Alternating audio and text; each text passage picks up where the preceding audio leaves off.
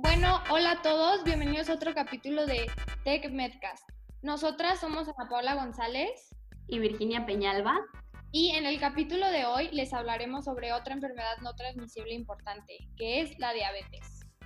Primero que nada, es importante definir esta enfermedad y de acuerdo con la Organización Mundial de la Salud, la diabetes es una enfermedad crónica que aparece cuando el páncreas no produce la insulina suficiente o cuando el, organismo no utiliza eficazmente la insulina que produce. El efecto de la diabetes no controlada es la hiperglucemia, que es cuando hay un aumento de azúcar en la sangre. Según la encuesta nacional de salud y nutrición realizada en el año 2018, la cantidad de personas de 20 años o mayores a esa edad diagnosticadas con diabetes en México subió de 6.4 millones en el 2012 a 8.6 millones en el 2018. Además, la Organización Mundial de la Salud también afirma que a nivel mundial la población diabética aumentó de 108 millones en 1980 a 422 millones de personas en el 2014. Como podemos ver, esto o sea, es un problema muy grande que, que estamos viviendo como sociedad tanto en el mundo como en México específicamente, y es por eso que debemos abordarla. Y bueno, para conocer un poquito más sobre la diabetes es importante mencionar que existen varios tipos de diabetes, pero las principales son las de tipo 1 y tipo 2. En la diabetes tipo 1 se produce una cantidad mínima o nula de insulina, la cual, bueno, como mencioné, es la hormona pancreática que se, eh, que se encarga de controlar el azúcar en sangre y este tipo de diabetes es poco, poco común y aunque puede ser diagnosticada a cualquier edad, tiende a presentarse con mayor frecuencia en niños, adolescentes y adultos jóvenes. Se desconoce la causa de esta enfermedad, por lo que no se puede prevenir su, aparición. Pero, bueno, por otro lado está la diabetes tipo 2, en la cual existe una incapacidad del cuerpo para utilizar eficientemente la insulina y las causas más frecuentes son el exceso de peso o la inactividad física. Por lo que, bueno, este tipo de diabetes, la diabetes tipo 2, sí se puede prevenir. Entonces existen algunos aspectos del estilo de vida que podemos modificar para así prevenir eh, la aparición de diabetes tipo 2, o sea, prevenir adquirirla o retrasar su aparición. Algo muy importante es mantenerse activo físicamente a lo largo del día. Esto puede incluir usar las escaleras en lugar del ascensor o si normalmente estudias o trabajas sentado por un largo periodo de tiempo, cada, cada tanto pararte y caminar unos minutos o hacer algunos estiramientos para mover un poco el cuerpo. Lo ideal es ser creativo y encontrar nuevas formas de incorporar el movimiento a nuestra vida diaria. Eh, la OMS recomienda realizar al menos 30 minutos de alguna actividad física de intensidad moderada la mayor parte de los días de la semana para así reducir el riesgo de presentar esta enfermedad. Entre estas actividades que, se recomienda realizar están caminar a paso rápido, bailar, incluso hacer tareas domésticas o pasear a, las mascotas que tenemos en casa. Eh, sin embargo, hay que, es importante recalcar que eh, podrías necesitar una actividad de mayor intensidad para controlar el peso, ya que esto varía de persona a persona. Creo, creo que el tema del ejercicio es súper importante y no solamente en la diabetes, sino en todas las enfermedades y la salud en general, pero como dije, para la prevención de muchísimas enfermedades y para mejorar la salud de los mexicanos. Pero también al mismo tiempo es una actividad que la mayoría de los mexicanos no practican. Yo desde chica practico deporte, así que no puedo imaginar mi vida sin ejercicio, simplemente ya es parte de mi vida. Pero estoy consciente de que esta no es la situación de muchísimas personas. Y creo que nuestra responsabilidad está en ayudar a estas personas es, es, importante hacerlos entender que no tienen que empezar corriendo 5 kilómetros o cargando las pesas más pesadas. Simplemente tenemos que enseñarles que con el simple hecho de caminar o hacer actividades en su casa, como tú mencionaste, pueden ser activos. Y pienso que el COVID-19 puede tener un efecto positivo en este. Y pues le podemos sacar eh, el lado bueno a este momento malo todos estamos en casa y pues la verdad es que tenemos más tiempo del normal. Así que la gente no tiene las mismas excusas que tenía. Entonces, puedes buscar rutinas en internet, subir y bajar tus escaleras, remodelar tu cuarto o cualquier actividad que quieras. Así que te invitamos a, las personas que están escuchando a que tú y tu familia sean activos y fomenten este hábito en su familia, especialmente si tienen algún familiar que ya está enfermo de diabetes o si son muy propensos a esto. Exacto, y además del ejercicio, también es, es indispensable tener una dieta saludable y balanceada para, bueno, como dijimos, el ejercicio es importante, digo, sí, eh, perdón, el ejercicio es importante para la prevención de muchas enfermedades y también es la, la dieta. La dieta puede prevenir no solo la diabetes, sino también otras enfermedades no transmisibles como las enfermedades cardiovasculares, el cáncer y las enfermedades respiratorias. La OMS recomienda un mínimo de 5 porciones de frutas y verduras al día, ya que esto disminuye el riesgo de padecer estas enfermedades y además, bueno, asegura la ingesta adecuada de fibra dietética diaria. Y asimismo, se debe evitar el consumo de tabaco, del azúcar y de las grasas saturadas. Estas últimas, las grasas saturadas, se encuentran en productos como los quesos y la carne con alto contenido de grasa, la crema y la leche entera, la mantequilla, los helados y aceites eh, vegetales como de palma y de coco. Una alternativa mucho más saludable para evitar estas grasas saturadas son consumir las grasas no saturadas. Estas las podemos encontrar en alimentos como el aguacate, los frutos secos, aceites de, canola y oliva, entre otros. Igualmente, también la OMS recomienda incorporar a nuestra alimentación diaria granos, granos integrales y legumbres. La verdad, la comida es un excelente punto y también es súper importante porque pues el ejercicio y la dieta en sí se complementan.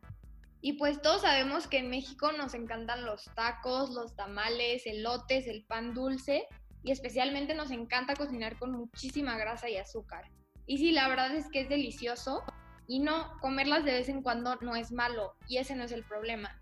El problema es que la mayoría de los mexicanos tienen una dieta en donde estos platillos predominan y la, comida saludable no tanto. Como tú mencionaste, la diabetes tipo 2 se relaciona con el consumo excesivo de azúcar. La justificación de, creo que la justificación de muchísimos mexicanos es, pero ¿cómo no voy a comer azúcar? Si no le pongo mucho a la comida, no sabe o sabe fear. Y por ese, pero cómo no va a comer azúcar, vienen muchísimas enfermedades. Estamos en cuarentena y como ya dije, todos tenemos más tiempo y cada quien decide cómo usar e invertir ese tiempo que tenemos. Los mexicanos, especialmente los que tienen un mayor riesgo de tener de diabetes, podrían usar su tiempo para cocinar más y mejor y eventualmente todo esto podría convertirse en un hábito. Exacto, y lo que, lo que no nos puede gustar ahora, eh, como la comida mucho más saludable, si estamos acostumbrados a consumir una comida alta en sal, en azúcares, este, que sea muy procesada, capaz que si nos ponemos a comer un plato de, de, verduras al vapor no nos parece tan rico, pero con el tiempo nos vamos adaptando, nuestro paladar se va acostumbrando a ese tipo de alimentos y ya, bueno, como dijo Ana Pau, se vuelve un hábito. Y, y bueno, también este, creo que hay algo que muy importante que debemos mencionar, que es el hecho de mantenerse informado y actualizado sobre la manera más saludable de alimentarse y adaptarla a nuestros gustos y necesidades. Esto quiere decir que, bueno, no es necesario estudiar alguna carrera relacionada como el área de la salud, como nosotras estamos estudiando nutrición, no es necesario estudiar esto para interesarte por estos temas e investigar diferentes aspectos que te llamen la atención. Hay una frase que me gusta mucho que dice que el conocimiento es poder. Y la verdad yo creo que esto es muy cierto, porque conocer más sobre este tipo de temas em, nos puede dar herramientas para, para cambiar totalmente nuestra vida, siempre y cuando las usemos responsablemente. La verdad es que hoy en día con, bueno, con, toda, con todo el Internet hay un montón de información y, y, bueno, pero a pesar de que hay mucha información, hay bastante información que es incorrecta. Es por eso que hay que intentar informarnos de fuentes confiables, como por ejemplo, no sé, la Organización Mundial de la Salud, la Academia de Nutrición y Dietética, la Asociación Americana de Diabetes, entre muchas otras. Además, hay muchísimos cursos y talleres, ahora, bueno, ahora en línea por la cuarentena, pero este, cuando estamos, bueno, antes también estaban presencial, hay muchísimas modalidades en las que podemos tomar cursos y talleres que están impartidos por profesionales y que están diseñados para enseñarle a la población general que no tiene ningún tipo de conocimiento previo este, sobre nutrición o ejercicio, eh, la información básica que puede seguir para mejorar su calidad de vida. Este, esto, esto, incluye los tipos de ejercicio físico que hay, cómo los podemos realizar, las porciones adecuadas de los diferentes grupos de alimentos y muchas más cosas. Sin embargo, no hay que olvidar lo importante que es acudir con un profesional de la salud cuando se presente alguna situación particular que requiera una atención personalizada, ya que estas son las personas que se prepararon durante años y bueno, siguen preparándose en el día a día para ayudarnos y guiarnos a conseguir mejorar nuestra salud. Bueno, por último me gustaría agregar dos comentarios, uno sobre la comida y otro sobre el último punto que tocaste sobre acudir con un profesional. De la comida, bueno, creo que una cosa súper, o sea, como súper grande y establecida en México son como los estereotipos. De verdad, yo me he encontrado con muchísimos, bueno, o sea, específicamente los estereotipos con la comida saludable, ¿no? Todos, o sea, me he encontrado con muchísimas personas que, por ejemplo, ahorita se me ocurre de que el betabel, ¿no? A mí me encanta el betabel y es como que, ay, comí betabel. Y neta, de verdad me he encontrado muchísimas personas que dicen como, pues sabe horrible. Y yo de que, ¿lo has probado? Y ni siquiera lo han probado. O sea, en realidad no saben a qué sabe la comida saludable.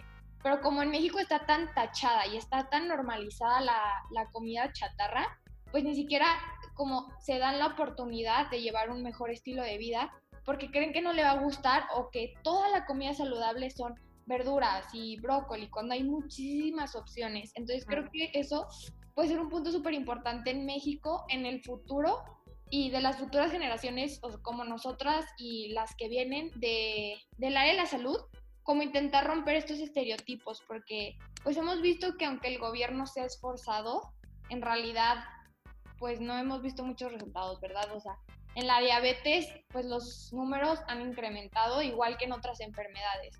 Entonces creo que ese podría ser como un punto súper importante en el futuro. Y así, pues muchísimos mexicanos van a ver que vale la pena tener una, un, un mejor este, estilo de vida.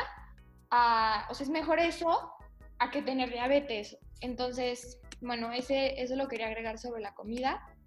Y ya por último, sobre tu comentario de acudir con un profesional, otra vez, la verdad es que México no es un país preventivo, sino un país que arregla el problema ya que existe.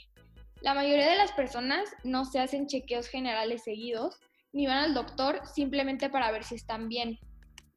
Solamente van cuando de verdad están enfermos. Es más, a veces ni cuando están enfermos, porque muchísimas personas prefieren, no sé, los remedios caseros de su abuelita o la aromaterapia o no sé, cada, cada mexicano tiene su propio método, pero creo que esta pandemia y, pues todos los datos que hemos mencionado eh, sobre la diabetes y México podrían hacernos reflexionar y al país y pues obligarnos a, hacer, hacernos chequeos más seguidos, porque en serio nunca sabes lo que un mes o una semana de diferencia eh, de detectar una enfermedad puede, puede, puede hacer. Exacto, sí, es importante ese cambio de mentalidad, ¿no? Este, enfocado en conocer nuevas estrategias para poder mejorar nuestra salud actual y no tener que esperar hasta enfermarnos o hasta sentirnos mal para acudir a un médico, para acudir con un nutriólogo, con un psicólogo, o sea, abordarlo eh, desde el inicio para poder tener una, una buena salud integral, ¿no? Entonces, bueno, como conclusión y como se estuvo mencionando hasta ahora, eh, la alimentación y el ejercicio juegan un rol muy importante en cuanto a la calidad de vida, así como también la salud mental, ¿no? Eh, quiero agregar eso hasta ahora en este punto. Y bueno, eh, la prevención no solo de la diabetes, sino también otro tipo de enfermedades, como las enfermedades cardiovasculares, la obesidad, las dislipidemias, o sea, todo esto está relacionado. Entonces, es muy importante que abordemos todos los aspectos que eh, se incluyen en una buena salud. Y bueno, es, es por eso que es esencial invertir parte de nuestro tiempo en la mejora de nuestros hábitos para no tener que lamentarlo en el futuro. Así que creo que es muy importante que busquemos cuidar nuestro cuerpo y nuestra salud antes de que estemos obligados si es que nos enfermamos. O sea, empezar desde hoy, no el lunes, no la próxima semana, no cuando se acabe la cuarentena, desde hoy. Entonces, bueno, muchas gracias por escucharnos y estén atentos a los próximos capítulos donde se hablará un poco más sobre otras enfermedades no transmisibles. No transmisibles, perdón. Hasta luego.